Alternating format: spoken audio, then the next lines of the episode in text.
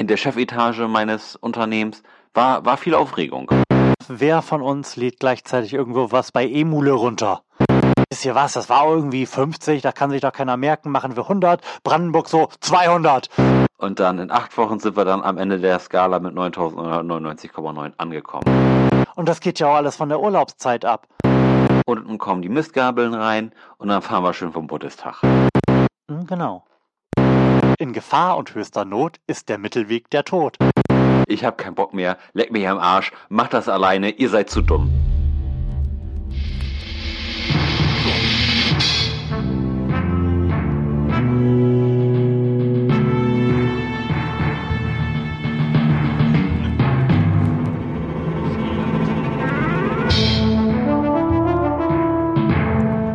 Herzlichen Glückwunsch zur 135. Ausgabe des Florian Primel Podcast, dem einzigen Podcast im deutschen Internet drinne, in dem Lars Holscher Und Florian Primel? jetzt auch anfangen, über ihre Gebrechen zu reden. denn, denn wir machen das ja auch schon irgendwie einen Ja. kleinen Tag länger und wir werden auch nicht jünger, somit dieser Podcast auch nicht. Und Podcast ist ja nun inzwischen auch ein Medium, was es so lange gibt, dass man einzelnen Podcasts und ihren Protagonisten beim Altern zuschauen kann und damit erhöht sich tendenziell ja die Quote der Sendungen, in denen es tatsächlich um Gebrechen geht. Lars, was hast du dir am Rücken getan? Das wüsste ich auch gerne. Ich bin eben spazieren gewesen im Hasbruch. Sehr schön, ein kleines Waldstück bei Hude in der Nähe von Oldenburg. Und da sind wir durch den Wald gelaufen und es haben sich so über die Kilometer, die wir da gerissen haben, sind so ungefähr so sieben Kilometer gelaufen, ähm, hat sich Rückenschmerzen plötzlich manifestiert und sind auch nicht besser geworden. Jetzt sitze ich hier mit einem erholsamen Körnerkissen im Rücken. Ich hatte, eben hatte ich schon das Massagegerät im Rücken liegen. Jetzt wird volle Lotte das Rückenwohl heute durchexerziert. Ja, ich bin, glaube ich, einfach nur irgendwie leicht angeschlagen, weil das Kind auch die letzten Tage krank gewesen ist. Man weiß nicht genau, was es hat. Der, ich, ich weiß nicht, vielleicht habe ich einfach Pech mit Ärzten. Nachdem ich ja schon einen Corona-leugnenden Nazi-Zahnarzt hatte, hat mein ähm, Kinderarzt halt auch einfach, obwohl ich das wirklich als so den Standard bei sowas jetzt angenommen hätte, keinen Corona-Schnelltest beim Kind mal eben reingeprügelt. Ja. Weshalb ich nur weiß, dass es irgendeine Viruserkrankung hat, bisschen erhöhte Entzündungswerte, denn das haben sie dann dankenswerterweise doch noch mal eben kurz mit zwei Tropfen Blut äh, äh, herausgefunden, dass die Entzündungswerte erhöht sind. Also im Grunde weiß ich also nicht, was Phase ist. Dem Kind geht's nicht so dolle, mir geht's auch nicht so dolle. Ich habe ein bisschen eine kaputte Schulter, da weiß ich auch nicht, wo es herkommt. Also pff, es ist etwas Luft nach oben, aber auch nicht so schlimm. Hast du denn jetzt eigentlich deinen Zahnarzt gewechselt? Ich war, ähm, bin noch nicht in die Situation wieder gekommen, zum Zahnarzt gehen zu wollen, wieder. Ich schieb Mhm. das ja immer unnötigerweise vor mir her, darum sehen meine Zähne auch so aus, wie sie, wie sie aussehen. Aber ich denke, dann werde ich auf jeden Fall zu einem anderen gehen. Ich habe aber auch nicht geguckt, wen es da inzwischen so in der Nähe gibt. Da hat sich ja bestimmt in den 27 Jahren, die ich bisher bei meinem Zahnarzt bin, oh, wahrscheinlich sind es 10 oder so, auch einiges getan. Ja, ist ja so. Offen wäre es auf jeden Fall. Ja. Wo bist du denn eigentlich? Ich bin zu Hause in meinem Büro. Nein, bei welchem Zahnarzt? Und kannst du mir das empfehlen? Ja, doch, ich hab, ähm, ich bin bei Herrn Dr. Krön, heißt der. Ach, da ist meine Ort. Frau auch, okay. Hm? Der ist ganz fantastisch. Der singt immer, wenn er einen beackert und hat immer gute Laune. Der ist schon ein älteres Semester, also er wird sicherlich keine 20 Jahre mehr arbeiten. Aber das ist sehr, sehr angenehm. Der ist immer lustig, der ist, macht das ordentlich. Ich hab nichts zu beklagen. Cool, ja, vielleicht äh, gehe ich dann da der Einfachheit halber auch hin oder ich gucke mich tatsächlich nochmal irgendwie intensiver um. Ja, apropos gute Laune, Lars, eigentlich ist das ja der zweite Teil einer Sendung, die wir nur ganz kurz unterbrechen wollten, weil du dringend zum Abendessen musstest. Jetzt ist es ähm, drei Wochen später und ich bin ehrlich gesagt ganz froh, dass wir diese drei Wochen dazwischen hatten, denn ich war in der letzten Sendung ja gerade so ein bisschen in Fahrt gekommen, mich mal wieder darüber aufzuregen, wie beschissen das alles ist und ich weiß gar nicht, wie ich es ausdrücken soll. Ja. Und siehst du, und heute kannst du dich noch mal richtig au aufregen. Das hat, das, aber, das hat sich ja in den letzten drei Wochen durchaus nochmal auf ein ganz neues Level herhoch, hochspiralisiert alles. Also Ja. die Beschissenheit der Dinge in Sachen Corona und dem Umgang unserer Gesellschaft damit. Also meine, ich kann meine Fassungslosigkeit irgendwie gar nicht richtig in Worte packen. Ich hätte bei aller Beschissenheit der Dinge echt nicht gedacht, dass wir wirklich auf so einem dritte Weltland Bananenrepublik-Niveau regiert werden. Wahnsinn, ne? Also um das mal eben zeitlich einzuordnen. Wir schreiben heute den 28. März mhm. und die sieben Tage Inzidenz liegt schon wieder bei wahnsinnigen 129,7. Mhm. Und man darf. Kann man mal machen. Ja, ja, man darf nicht vergessen. Wir, wir haben auch Wochenende gerade, ne? Das kommt dazu. Und vor einem Jahr, vor einem Jahr war noch die 50, ja, quasi der, der Peak der ersten Welle. Ja, ja, ja. bei der wir, bei der, und bei 20 haben wir beschlossen, einen Lockdown zu machen, vor einem Jahr. Ja, das stimmt. Am ähm, 28.03.2020 mhm. hatten wir 947 neue Fälle. Das steht mhm. jetzt gerade 17.176 neuen Fällen von heute gegenüber.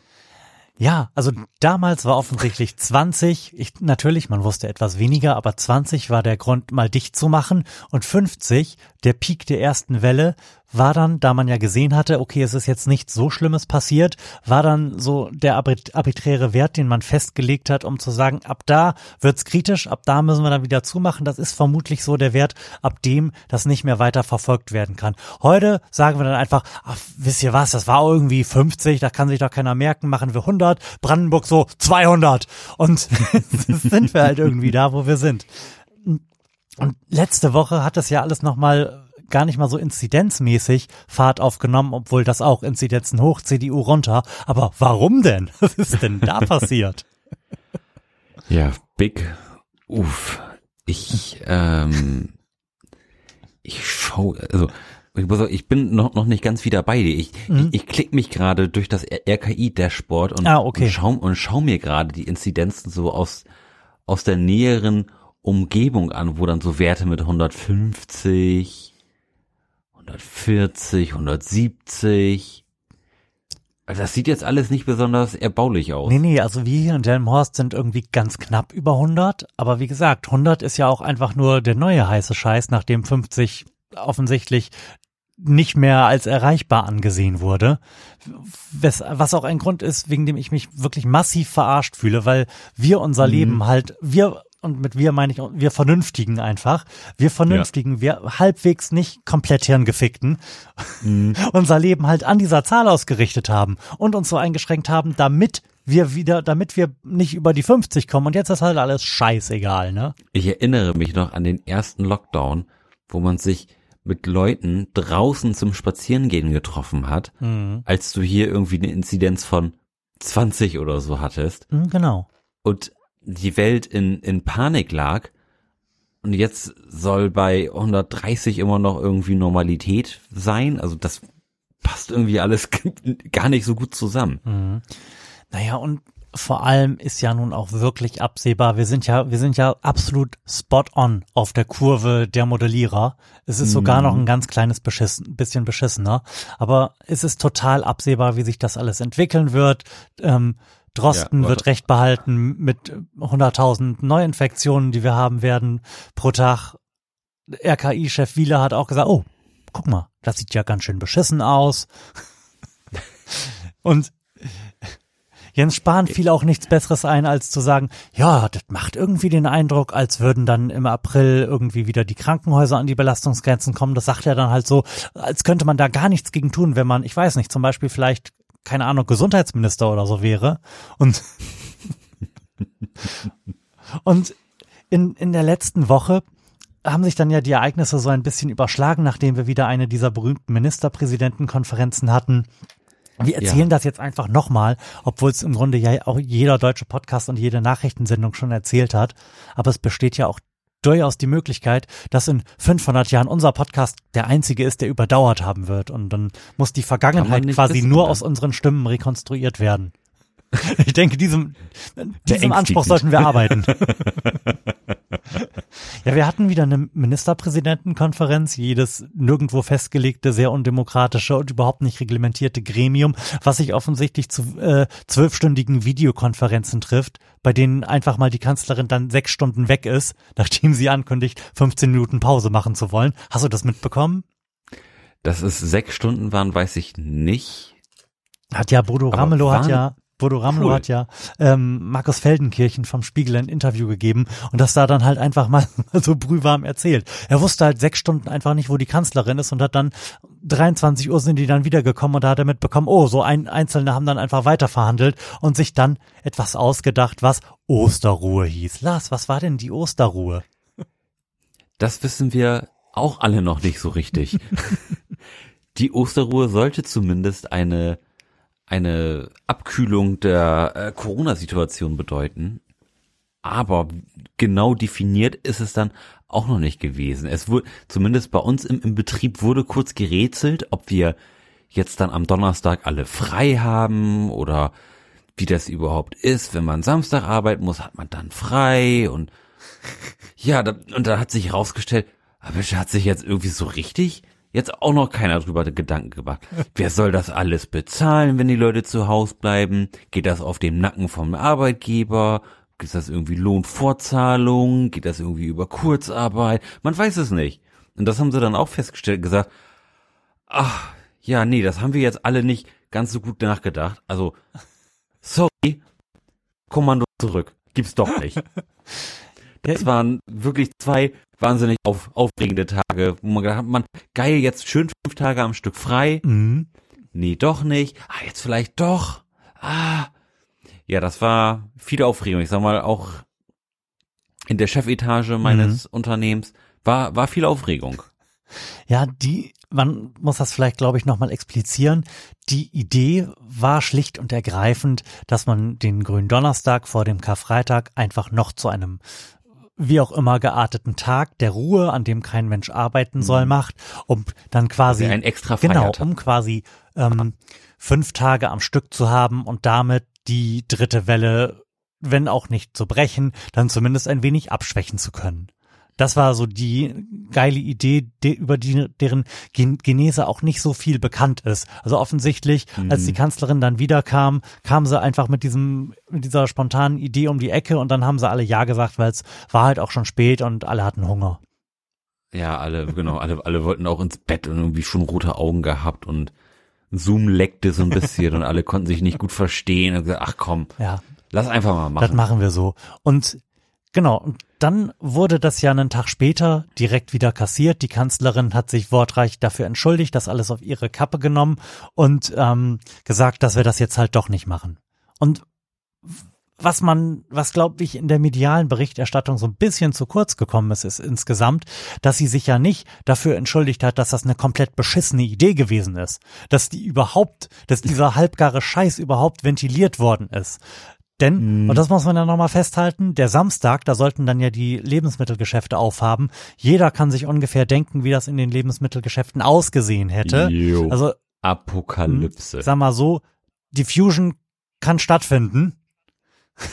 Im Lidl. Ähm, Mm. und den, auch die Lebensmittelgeschäfte selbst sind dann offensichtlich irgendwann ähm, zum Bundeskanzleramt durchgedrungen und haben gesagt, also wenn wir davor zwei Tage dicht machen und dann spontan wieder auf, dann haben wir ja überhaupt nichts im Lager. Wie sollen wir denn das Ja. bitte machen? Ja, und dann hat sich die Kanzlerin halt entschuldigt, aber wie gesagt nicht dafür, dass das eine beschissene Idee war, die ventiliert worden ist, sondern dass es so ein Hin und Her gab. Sondern einfach nur dafür, dass sie es jetzt nicht machen. Und sie machen es ja auch nicht, nicht weil die Idee blöd war, sondern weil sie festgestellt haben, oh, wenn wir das jetzt irgendwie in Gesetzesform gießen müssen, denn man müsste dafür eine Gesetzesänderung machen, um einen weiteren Feiertag zu etablieren, da reicht so eine Verordnung nicht. Wenn man das machen würde, das würde ja ernsthaft in Arbeit ausarten. Das machen wir nicht. Ach, so ein kleiner Corona-Gedenkfeiertag, den würde ich mir eigentlich auch gerne erhalten für die nächsten Tage. Jahre, Ja, wer, Jahrzehnte. Das, eigentlich wäre es schön. Eigentlich sollte die zukünftige Bundesregierung, wie auch immer sie aussehen wird, darüber wird zu sprechen sein, das einfach machen, diesen grünen Donnerstag als, keine Ahnung, National Fail Day zum Ja. ähm, Feiertag erklären. ja, aber und also die die letzte Woche war wirklich reich an denkwürdigen Zitaten. Also nicht nur, dass die Kanzlerin sich und das tut sie nicht besonders oft offiziell bei ihrem Wahlvolk entschuldigt hat, auch andere sind vor die Presse getreten und haben wirklich bemerkenswerte Dinge gesagt. Also diese ähm, Zitate waren jetzt auch irgendwie in jeder Sendung, weshalb ich mir das jetzt spare, die irgendwie einzuspielen, sondern das möglichst sinnentstellend paraphrasieren werde. ähm, Laschet war groß, oder? Laschet war groß. Wieso war Laschet naja, groß? Laschet hat sich doch allen Ernstes in seinen Landtag gestellt und gesagt, ich weiß nicht, ob ich es noch äh, komplett zusammenkriege, aber dass und wir alle dasselbe wie wir wir alle wie auch damals schon der Kretschmer benutzt hat, als er irgendwelchen Schwachsinn verzapft hat. Wir alle hätten ja gehofft, dass die Temperaturen wieder wärmer werden und mit der Erfahrung des letzten Jahres, dass dann auch die Infektionszahlen zurückgehen. Aber jetzt erleben wir ja komplett überraschend, konnte keiner mit rechnen. Das Gegenteil, das ist nervig. Hm. Also. Oh man.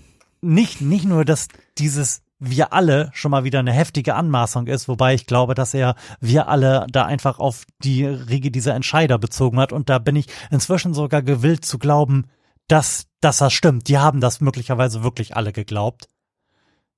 Denn ja, die glauben an viel. Also ich, ich kann ich kann es mir ich kann es mir wirklich nicht mehr anders als mit Idiocracy erklären. Es, es geht nicht anders. Idiocracy nee, war vor, wann ist er rausgekommen? Vor 15 Jahren eine Dokumentation, die 15 Jahre in der Zukunft spielt. Also wirklich. Mm.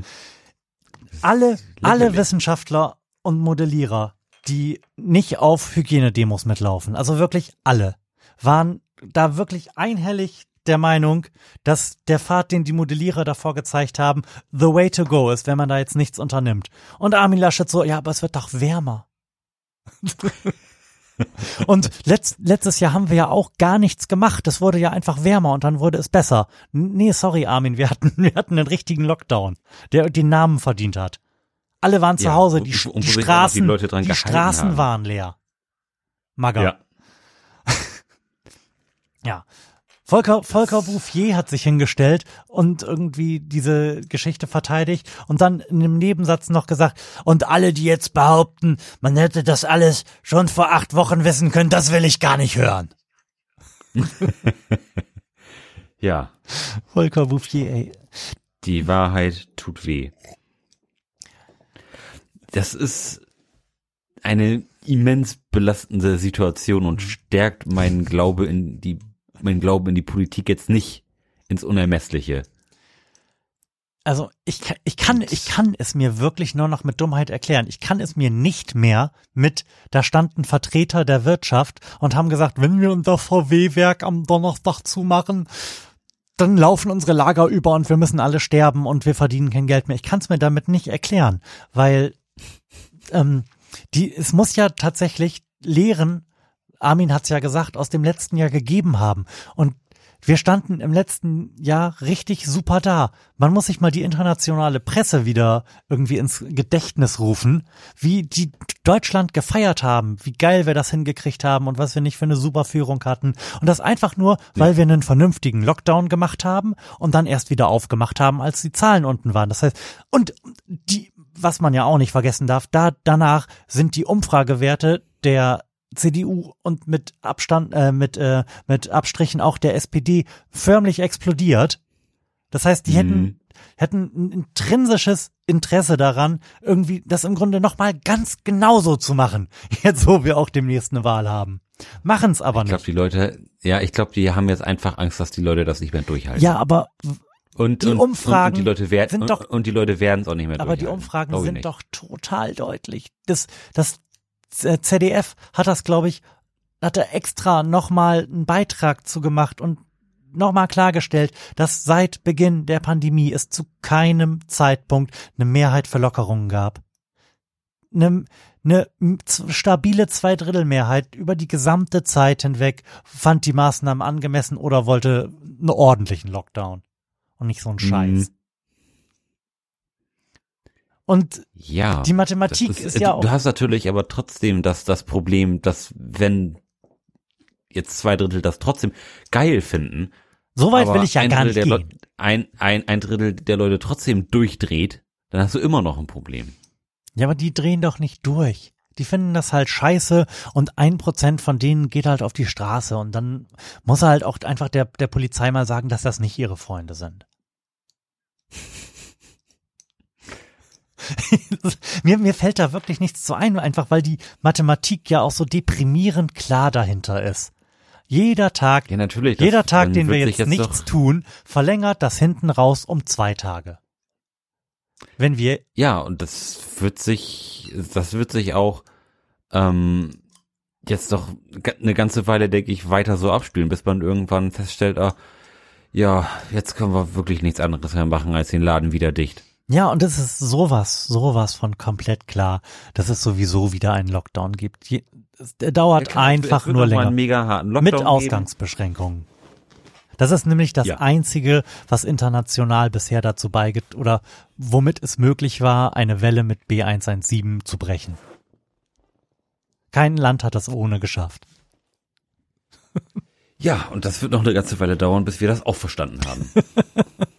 Wir haben's, wir haben es doch wirklich alle verstanden. Zwei Drittel der Leute haben's verstanden. Wirklich, so, sogar irgendwie der ähm, Chef des, wie, wie heißt, wie heißt die Gewerkschaft der Metaller da, IG Metall, Gesamtmetall, Metall, ja. hat sich hingestellt und gesagt, äh, Freunde der Sonne, das geht so nicht weiter.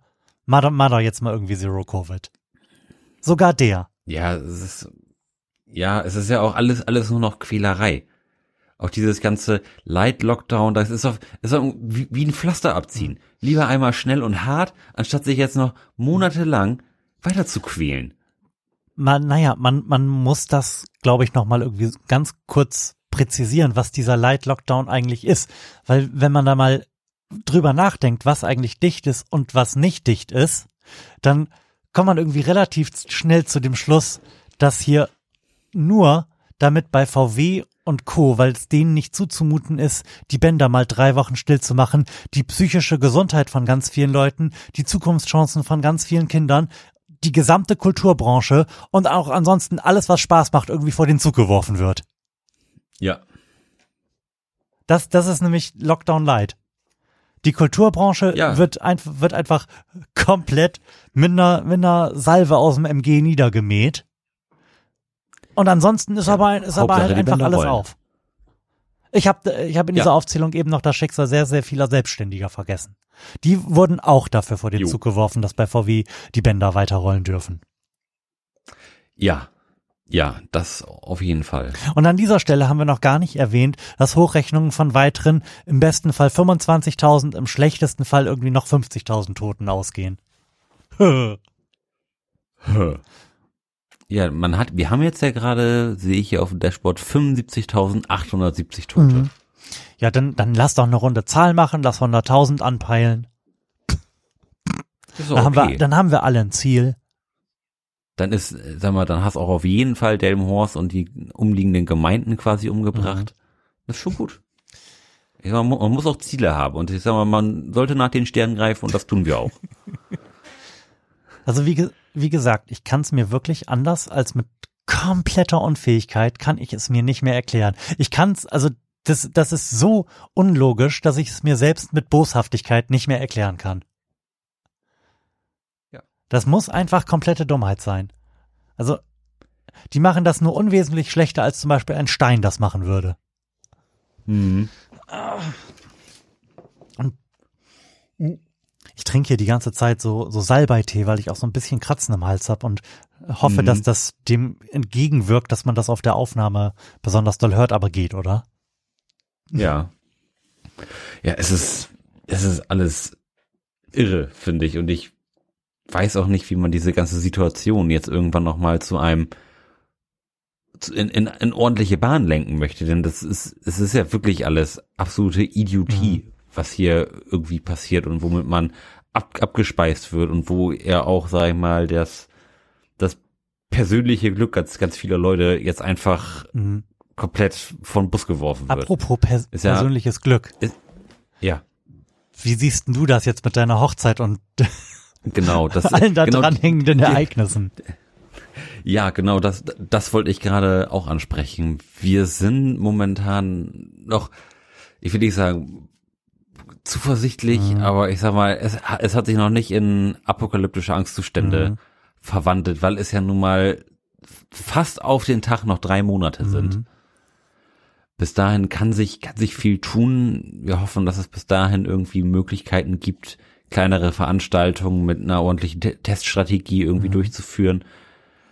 Aber ich sag mal, für größere Veranstaltungen, die jetzt nicht eine Hochzeit sind, also irgendwie Konzerte oder sowas Mhm. mit 500 plus Leuten, sehe ich auf jeden Fall schwarz. Unsere Hochzeit, ich sag mal, da, ah, ich sag mal, da bin ich noch zu 70 Prozent von überzeugt, dass sie, sag ich mal, relativ unfallfrei stattfinden kann, ohne größere Änderungen. Also, wenn du, Lars Holscher, der größte Optimist, den ich persönlich kenne, Hm. weil auf 70 Prozent runter bist, dann, dann müssen wir alle sterben. ja, aber da, da sind Ja, die, also da- die Modellierungen auch nicht so positiv. Ich habe heute UKW gehört, hier mit äh, Tim und Mhm. Pavel. Und aktuell sieht's wohl so aus, dass wenn wir jetzt, also Stand jetzt, ich weiß gar nicht, wann die Sendung veröffentlicht wurde, gestern, vorgestern oder so, also an diesem Tag einen ordentlichen Lockdown machen würden, und zwar so einen von der Wirksamkeit, wie wir ihn zum Anfang der Pandemie hatten, dann sind wir so Ende Mai mit den Zahlen wieder in einem Bereich, wo man sagen könnte, wir können darüber nachdenken, irgendwas zu öffnen. Ja, guck mal, das wird doch gut passen. Und wenn, und wenn, wenn wir das nicht machen, wonach es ja im Moment relativ stark aussieht, Mhm. sondern irgendwie so weiterpimmeln und hoffen, das mit äh, Testen, Gottvertrauen und äh, Impfen in den, in den Griff zu bekommen, dann, und das war auch der Sendungstitel, dauert Covid dieses Jahr länger, um, nämlich ungefähr bis Ende August. Ja, es ist, es ist alles relativ gemein und fies. Also mit, mit dem, mit dem Rechner von Pavel spiele ich auch gerne Mhm. rum. Das macht keinen mal, guten das- Eindruck, oder? Nee, das, das macht einen jetzt natürlich nicht unbedingt glücklicher, damit zu spielen. Aber nichtsdestotrotz ist es, finde ich, immer interessant, sag mal, die, dieses Rechenmodell zu sehen, wie sich die Zahlen in den nächsten vier, sechs und acht Wochen entwickeln würden. Würde alles so bleiben, Stand heute. Mhm. Dann haben wir, hast, hast du gerade irgendwas im Kopf? Was haben wir denn in vier Wochen? Das weit, weit über 1000 Inzidenz. Das ist unfassbar, oder? Und Ja. ich habe auch einfach jetzt so langsam das Gefühl, dass das noch nicht gesagt wird, aber dass jetzt einfach mindestens mal die unter 50-Jährigen, eher die unter 60-Jährigen ebenfalls vor besagten Bus geworfen werden, weil, Mhm. weil die Politik schlicht und ergreifend aufgegeben hat. Die haben jetzt ihre, ihre Letztwähler durchgeimpft und der Rest fuck off. Dafür fehlt allen Beteiligten die Kraft. Ja, das ist, also, Das heißt, ja, es ist einfach nur Das heißt, traurig. ich habe jetzt anderthalb Jahre, werde dann anderthalb Jahre meiner Tochter Sozialkontakte mit anderen Kindern weitestgehend vorenthalten haben, nur damit die Politik auf den letzten Metern sagt, ach sorry, hat, hat sich leider nicht Ja. gelohnt. Vielleicht kriegt ihr jetzt doch noch mal irgendwie alle Long Covid. Wird richtig geil. Ja, muss ja auch Spaß machen. Da ne? gibt's ja auch relativ ähm, wenig ermunternde Zahlen zu, ne? So positiv betrachtet haben oder konservativ gerechnet haben irgendwie zehn Prozent aller Leute, die auch milde Symptome haben, irgendwie längerfristig was von der Geschichte. Wenn man, Mhm. wenn man ein bisschen apokalyptischer unterwegs ist, dann kann man das auf bis zu 30 Prozent irgendwie hochtun. Und wir haben da ja im Grunde noch überhaupt gar keine Ahnung, wann das wirklich wieder aufhört, was man dagegen tun kann und was überhaupt der Grund dafür ist, ne? Ja, das kann man momentan absolut nicht Und ich- absehen. ne? Und das macht das, macht das Ganze ja schon relativ unangenehm. Mhm. Und ich habe super wenig Lust auf kognitive Einschränkungen für sechs Monate bis keine Ahnung wann. Viel mehr Erfahrung haben wir damit ja bisher nicht. Also nicht noch mehr kognitive Einschränkungen. Ich schlaf schon wieder wochenlang nicht. Das reicht. Das ist ja echt verrückt. Also ich, ich bin hier gerade auf, auf der Seite von Pavel und bin hier gerade bei Oldenburg und schau gerade nach publizierte Fälle je 100.000 Mhm. Einwohner. So, da haben wir jetzt in den letzten sieben Tagen in Oldenburg irgendwie 171. So, und dann hast du letzte Woche hattest du erst 94. So, dann hast du nach aktuellem Stand in vier Wochen 1700. und dann in acht Wochen sind wir dann am Ende der Skala mit 9999,9 angekommen. Wir sind uns einig, dass es nicht dazu kommen wird, dass irgendwann wieder die Situation eintreten wird, wo ähm, die Stimmen der erschöpften des erschöpften Personals im Krankenhaus, das kommt nämlich auch irgendwie viel zu kurz, so laut werden werden, dass die Politik halt einfach wieder einen Lockdown verkünden wird, der länger sein muss, als er nötig gewesen wäre. Und dann geht das auch wieder runter und wir landen nicht bei 9.999,9, sondern irgendwo ein bisschen darunter. Aber insgesamt muss man einfach mal sagen, wir sollten die alle verklagen. Eigentlich, das eigentlich wünsche ich mir, dass das, dass das so richtig also auf eine Art, auf eine ganz komische Art wünsche ich mir, dass das jetzt nochmal so richtig gegen die Wand fährt, dass wir noch, dass P1 sich ausbreitet, irgendwie geiler Immune Escape. P1 ist ja quasi äh, B117 und hat aber dann nochmal mhm. irgendwie bisschen äh, Case Fatality plus eins geskillt und Immune Escape. Und das wünsche ich mir, dass das nochmal irgendwie steil geht und am Ende des Tages wirklich bis Ende des Sommers jeder jemanden persönlich kennt, der an Corona gestorben ist und dann ziehen wir aber wirklich alle mal mit Fackeln und Mistgabeln vors Bundeskanzleramt. Das wäre ein schöner Ausflug. ja. Äh, ich habe gehört, ich hab gehört der, der Flixbus fährt ja auch seit heute, seit heute wieder. Aber da kann man schön alle in so einen grünen Bus setzen und dann kommen die Mistgabeln rein und dann fahren wir schön vom Bundestag. Ja. Also ich, ich würde meinen meinen äh, Baseballschläger mitnehmen. Der, der ist ja quasi auch schon präpariert mit Stacheldraht, das kann man machen. Mhm. Das wirkt auch angenehm martialisch. Ähm, aber wo wir bei Ausflügen sind, wollen wir über Mallorca reden. ja. Ich finde, wir, wir könnten jetzt eigentlich auch eine schöne Osterfolge auf Mallorca aufnehmen. Stimmt, das könnten wir, wenn wir auch zu der Gruppe leicht beeinträchtigter Personen gehören würden, die es für eine super Idee gehalten haben, mitten in der Pandemie, mitten in der dritten Welle, einfach mal sich ins Flugzeug zu setzen, mit 200 ähm, Gleichgesinnten und sich auf den Weg nach Mallorca zu machen. Weil. Ist das nicht schön? Ist super. Weil ähm, das Auswärtige Amt natürlich, die machen ja auch nur ihren Job, wie in Deutschland offensichtlich hier jeder nur seinen Job macht. Und zwar auf die ach, am wenigsten über den Tellerrand blickende Art und Weise, die man an den Tag legen kann. Die haben halt gesehen, Mallorcas unter 50, runter von der Liste, fliegt, fliegt meine Kinder. ja. Dann, dann kommt noch endlich mal wieder Tui aus seiner Krise raus. Und, und dann, dann ich, ich weiß gar nicht, wo ich da dem über den Weg gelaufen ja. bin, aber dann ha, habe ich Interviews gesehen mit so mit so Urlaubern, die da jetzt auf der Insel sitzen und sich ernsthaft darüber aufregen, dass sie jetzt, äh, wenn sie wieder einreisen müssen, eine PCR machen müssen und die aus eigener Tasche bezahlen müssen. Das das geht ja nicht. Ja. Das ist ja quasi Schikane. Und am Ende des Tages ja. muss man dann auch noch in Quarantäne, was das wieder kostet. Und das geht ja auch alles von der Urlaubszeit ab. Mhm. Das, diese Menschen sind auch irgendwie so ein Fall für besagten Baseballschläger. ja, ich sag, ja, ich sag mal, da könnte man auch einfach den Rückflug canceln. ich, also ich, ich finde es immer schwierig und es ist ja im Grunde auch unnötig, diese Leute jetzt zu bashen, aber ich kann nicht anders. Ich finde eigentlich. Nee, das ist da, also da, da hört auch das, das Verständnis ja. irgendwo auf. Ich meine, ich habe auch super Bock, in Urlaub zu fahren, mhm. aber ich will nie auf die Idee kommen, jetzt zu sagen, oh, jetzt fliege ich nochmal schön durch das die Gegend. Super Idee, ne? Ja. Vor allem in Regionen, wo besagte Mutanten ja nachweislich auch schon relativ stark unterwegs sind, bringen wir die einfach mit nach Hause.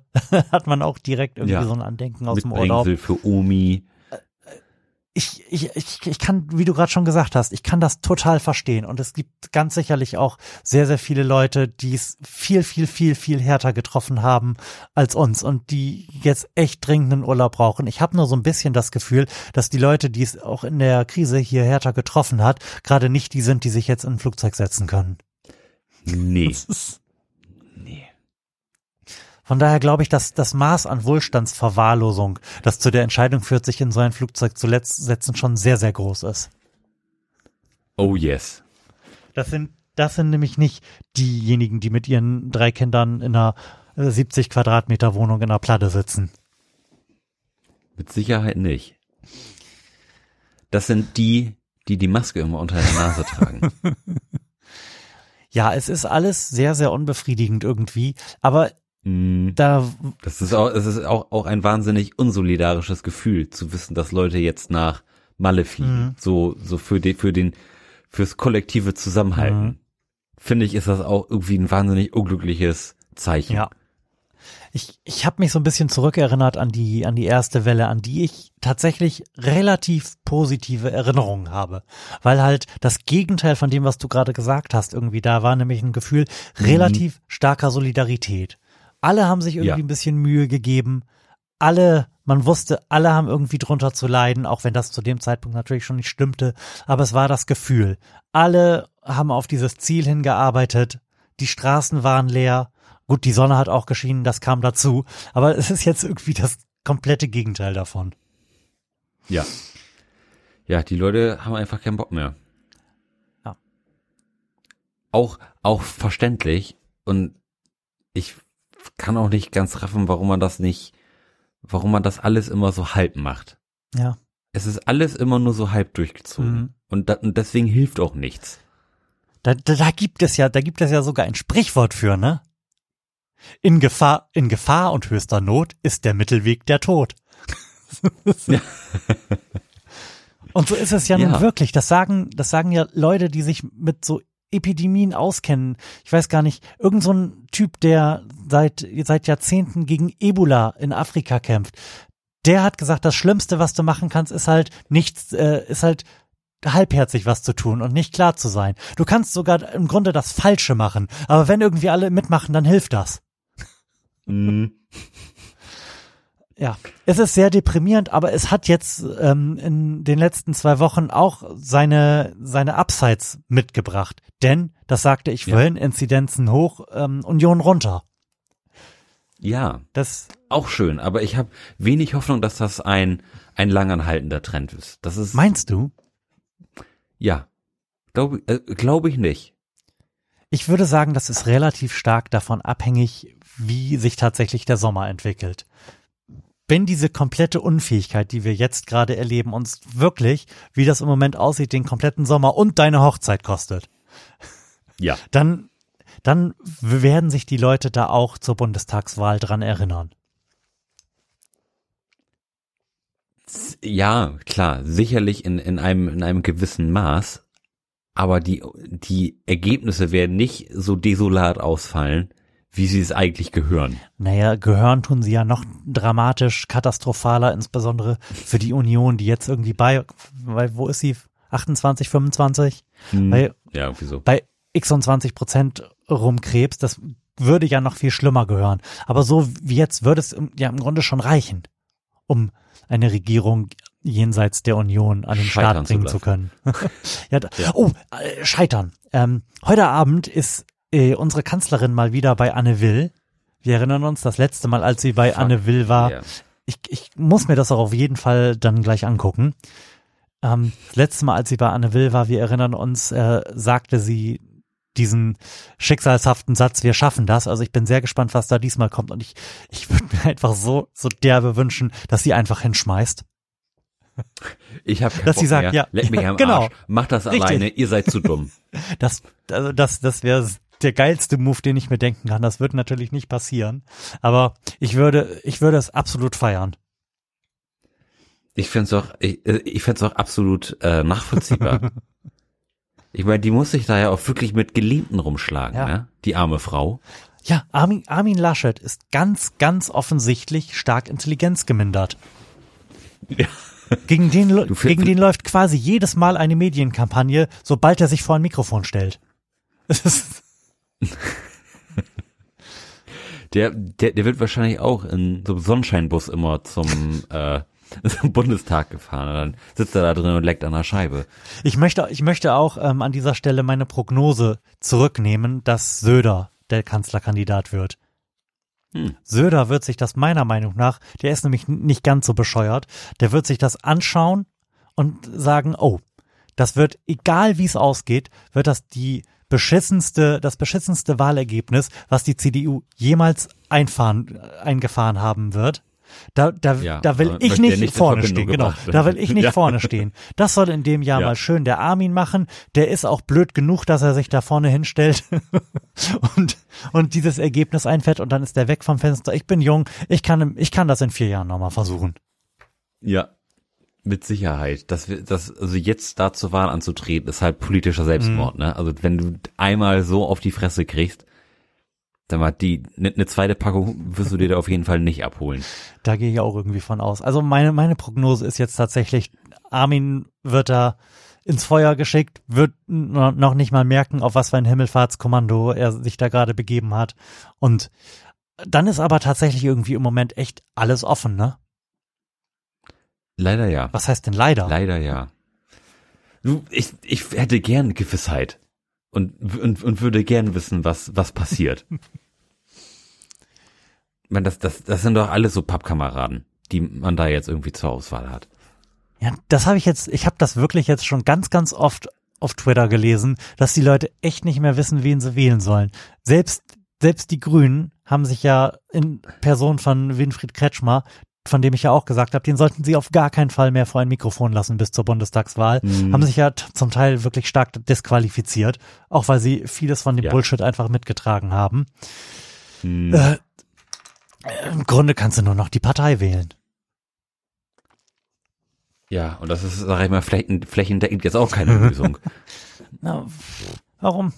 Meinst, meinst du, dass, meinst du, es wird schlechter? Nein, aber glaube ich auch nicht besser aber nichts, nichts zu tun, einfach nichts zu ändern und mal zu gucken, was so passiert. Damit sind ja zum Beispiel nach 2009 auch die Niederlande ganz gut gefahren. Die haben ja wie zweieinhalb Jahre einfach keine Regierung zustande bekommen und hatten dann da so ein, so ein Proforma-Kabinett, was das Nötigste getan hat. Und die gibt's halt auch immer noch. Die, die Welt wird nicht ja, untergehen. genau. Die, die wurden jetzt auch nicht an China verkauft. Noch nicht. Oder an Pepsi. Netherlands, sponsored by Pepsi.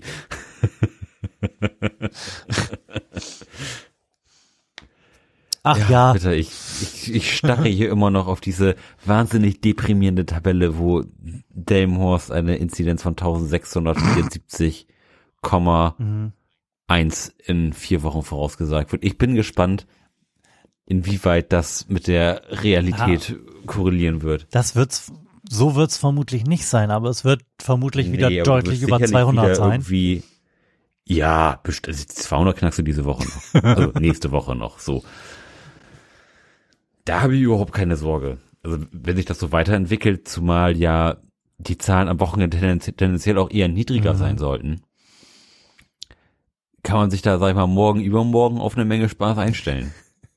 Da bist du sicherlich bei uns hier in Delmhorst so bei 160 oder so, das mhm. kann ich mir schon vorstellen. Und der Rest, der, der erbaut sich dann schon über die Woche, da braucht man sich keine Sorgen machen.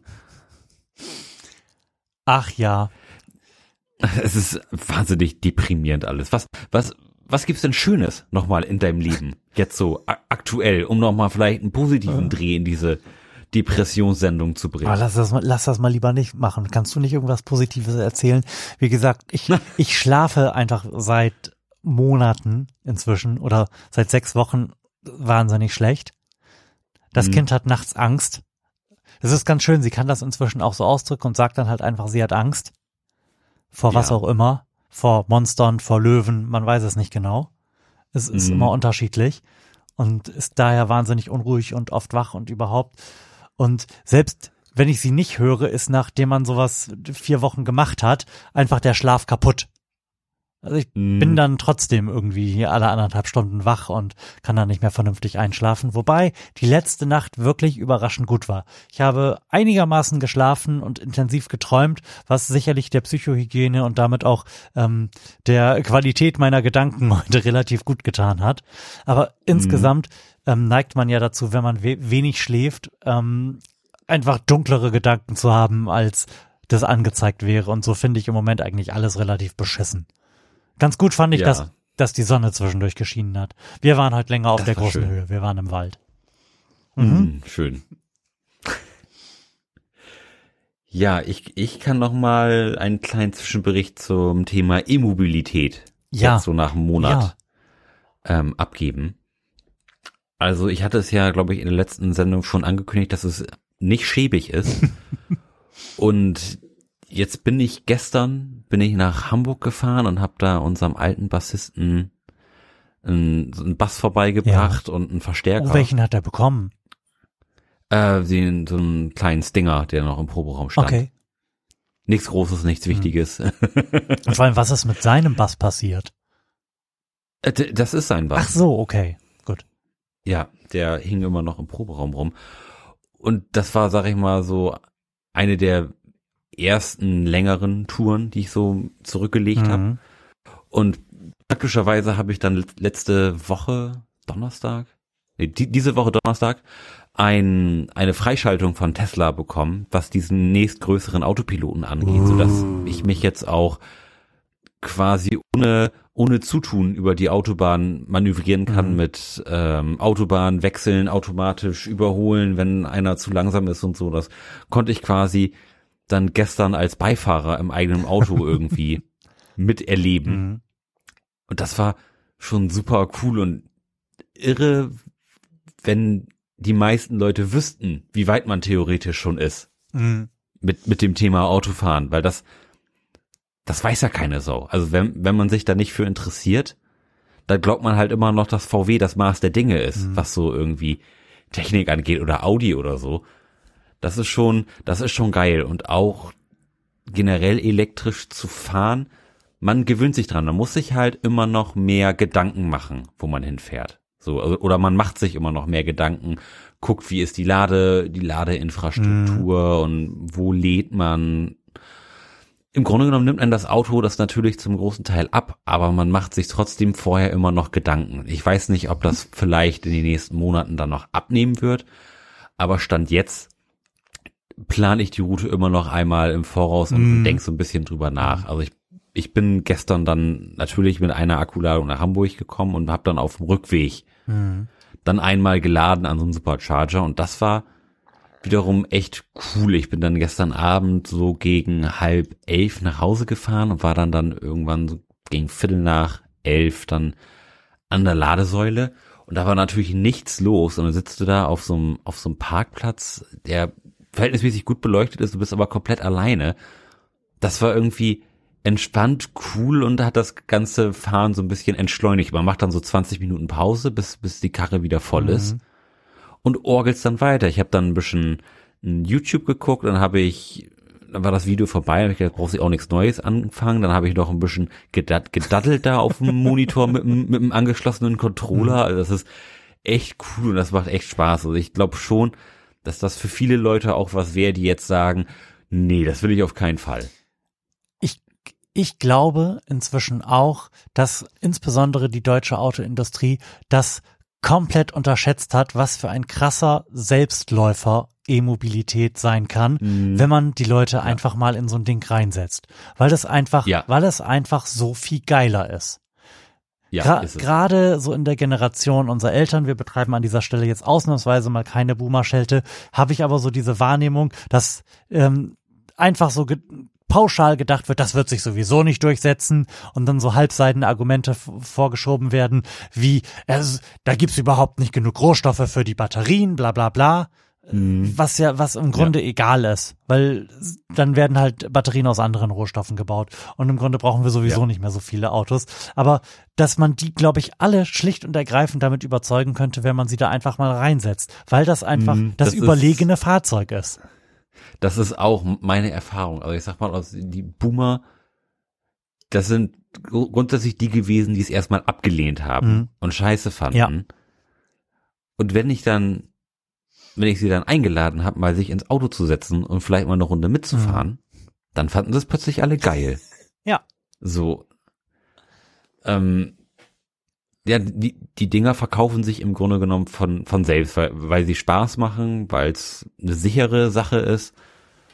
Und dann mal das Argument, jeden Tag mit einem vollen Tank loszufahren, Mhm. ist halt auch super geil. So, weil das, das wird nämlich die Realität an, sag ich mal, 360 von 365 Tagen nämlich sein. Denn du wirst nämlich nicht jeden, jeden Tag irgendwo unterwegs laden. Du wirst in den meisten Fällen zu Hause oder bei deinem Arbeitgeber laden. Und das macht das Ganze so komfortabel, nicht mehr übers Tanken nachzudenken. Das ist nämlich die, die größte Angst der, der Leute, die jetzt irgendwie gegen E-Mobilität bashen, ist ja diese Ladesituation. Mhm. Und die merken aber gar nicht, dass das sie eigentlich überhaupt nicht betreffen würde. Ja. So, nämlich ganz, ganz im Gegenteil. Das wäre für sie nämlich viel schöner, weil sie nämlich nur 30 Kilometer am Tag Auto fahren, wenn überhaupt. Mhm. Und dazu kommt ja noch dieser Vorteil, den man jetzt vermutlich noch nicht so in Statistik gegossen ähm, bekommt, dass du einfach viel, viel seltener in die Werkstatt wirst müssen, weil du einfach nur ein Zehntel Ja. so viele komische bewegliche Teile hast.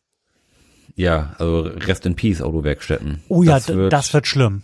auch noch äh, ein wahnsinniges Sterben Oh, der Werkstätten provozieren. Also klar, natürlich wird der Verbrenner nicht verschwinden und mindestens mal als Liebhaberei erhalten bleiben und bis wirklich irgendwie Ja. der letzte von einer das letzte reguläre Fahrzeug von der Straße ist, wird es wahrscheinlich auch noch 20, 25 Jahre dauern. Aber ich glaube, so insgesamt, was den auch ähm, gedanklichen Umschwung betrifft, ist das Ding in fünf bis sieben Jahren durch.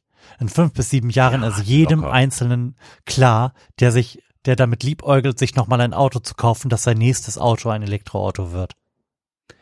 ja, auf jeden Weil Fall. es dann Also nämlich auch schon Gebrauchte geben wird. Hm, Ich guck, ich guck jetzt, äh, ich muss ja gar gar nicht weit gucken. Ich sehe es ja zum Beispiel bei, bei meinem Vater, Mhm. Als ich letztes Jahr angefangen hatte, irgendwie mit ihm über E-Mobilität zu sprechen und über Tesla zu sprechen, dass ich überlege, mir als nächsten Wagen einen zuzulegen, war bei ihm starke Ablehnung, Okay. enorm starke Ablehnung. Ähm, ja, das fand er ganz fürchterlich am Anfang. Dann war es ganz, war er noch so, oh ja, mach, wenn du das möchtest. Er glaubt da nicht dran. Ähm, dann hatte ich ihn nochmal zu einer Probefahrt mitgenommen, da fand er das schon ganz cool. Mhm. Und jetzt hat er sich selbst ein Elektroauto bestellt. Echt jetzt? ja. Ja. Okay, was wird es bei ihm? Ähm, also nicht, nicht für ihn, sondern für meine Ah, okay. Mutti. Ähm, die bekommt jetzt ein ID4 von VW. Also auch gar nicht verkehrt. Und auch die haben jetzt ja mittlerweile echt coole Autos. Die haben ja nur Softwareprobleme. Mhm. Du musst halt immer noch für Mhm. jedes Update in eine Werkstatt. Das ist auch unfassbar eigentlich. Es ist echt putzig irgendwie, wie, wie hart die das in, in, in diesem Sektor verkackt haben. Mhm. Das lässt einem jetzt natürlich noch ähm, genug Zeit, um zu sparen, um ordentlich VW-Aktien zu kaufen. Ah, dafür ist es jetzt auch wieder ein bisschen spät, ne? Den, ah, sag, sag das nicht. Sag da das hätte man auch ähm, kurz nachdem sie ihren, wie hieß das, Battery, nee, der Battery Day war Tesla, ne? Ja. Wie, wie hieß Ja, der die Event? hatten auch, aber ja, die hatten glaube ich auch einen Battery Day, meine ich. Kurz, da hätte man gut noch was mitnehmen können, ne? Jo, das hat Bock gemacht. Also das sah gar nicht schlecht aus, ne? ja, aber das, ähm, da wird ja auch gemunkelt, dass die Ak- Aktien auf jeden Fall jetzt noch hochgehen, weil die investieren ja so massiv jetzt in E-Mobilität, dass das im Grunde genommen ja nicht, nicht mehr schiefgehen kann, zumal das ja auch Elektroautos sind für Leute, die keine Elektroautos möchten. Mhm. Das stimmt. Und dazu kommt, dass VW ja auch ganz offensichtlich, wenn man sich das letzte Ergebnis und die Dividenden anschaut, in Geld schwimmen. Die hatten ja im letzten Jahr im Grunde Ja. keine Kosten. Die haben ja einfach trotzdem das Kurzarbeitergeld mitgenommen. Obwohl es nicht Mhm. nötig gewesen ist, ganz offensichtlich. Also ich würde Ja, schon allein aus diesem Grund äh, kein Auto mehr bei diesem Verein kaufen. Mhm. Aber sei es denn drum. Ja, Florian. Ich, Ich würde sagen, wir trennen uns nun. Ich werde mich aufs Sofa begeben Mhm. und werde noch eine Folge Babylon Berlin gucken. Okay. Sehr empfehlenswerte Serie. Jetzt drei Staffeln inzwischen raus. die hatten wir damals schon durch, als sie gerade der heiße Scheiß waren. ja, das äh, macht, macht uns hier große Mhm. Freude. Und danach werden wir selbstverständlich Anne Will gucken. das ist, wir, wir Da können, bin ich mal gespannt, wie viel Sekunden. Mal so eine kleine Dosis Aufregung vom Schlafen hier. So genau das Richtige. Mhm. Also ich, ich muss mal gucken, ob ich das äh, im Angesicht meiner Müdigkeit werde realisieren können, aber ich werde es zumindest versuchen, vielleicht auf dem Handy oder so anzuhaben und vielleicht schreibe ich dir Ja. dann ja zwischendrin. Oder, Ja, oder du schreibst mir dann und reißt mich auf dem, aus dem Schlaf, wenn Angela wirklich hingeschmissen hat. Ich habe keinen Bock mehr. Sollen sie das doch alleine machen. In diesem Sinne, Lars, schön, dass wir mal wieder sprechen konnten. Vielleicht äh, schaffen Oh wir es ja yeah. diesmal mit einer kürzeren Frist als drei Wochen dazwischen. Ich würde mich sehr freuen. Bestimmt. Es passieren ja bestimmt auch wieder ganz fantastische. ja, Spätestens, wenn die Inzidenz 500 schlägt, sind wir beide wieder bei, beieinander. auf jeden Fall. Lars, mach's gut. Tschüss und euch danken wir für die Aufmerksamkeit. Bis dann. Tschüss.